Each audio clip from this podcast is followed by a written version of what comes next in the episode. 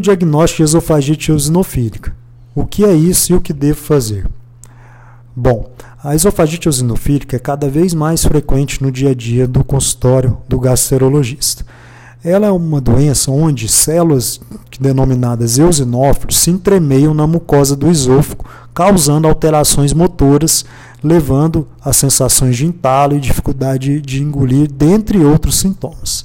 Uma vez que o diagnóstico da esofagite eosinofílica é realizado, e ele é realizado por meio da história clínica, o paciente pode se apresentar com sensação de entalo, com impactação alimentar, ou mesmo com sintomas mais iniciais que podem ser confundidos com sintomas de refluxo, como queimação, desconforto atrás do, do peito e mesmo regurgitação, sensação de globos, enfim.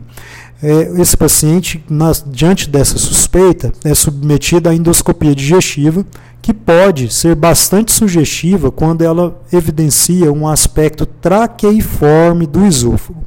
O esôfago é um tubo muscular que leva o alimento da boca até o estômago. Nos pacientes acometidos pela esofagite eosinofílica, o médico endoscopista visualiza uma, uma estrutura semelhante a uma traqueia.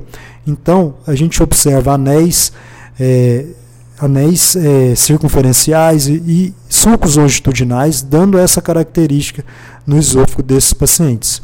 A endoscopia permite também a realização de biópsias e o médico patologista, quando recebe esse material, ele pode visualizar os eosinófilos entremeados na, na mucosa esofágica, dando o diagnóstico de certeza da esofagite eosinofílica.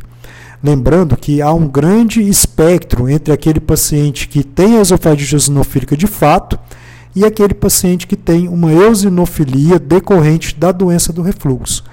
Alguns pacientes com refluxo estimulam a presença dessa célula no, na mucosa esofágica. Então, entre os dois extremos, a gente tem diversos pacientes e diversas apresentações clínicas. Então, uma vez que você tem essa suspeita de esofagite eosinofílica, procure seu médico gastroenterologista especialista. Ele vai conduzir você de forma adequada, em algumas situações vai pedir auxílio de colegas alergistas, porque a gente sabe da importância da abordagem do médico alergista para tentar identificar o alérgeno, o alimento que possa estar tá causando essa alteração. E uma vez identificado, a gente pode, como forma de tratar a doença, suspender esse, esse alimento desencadeante.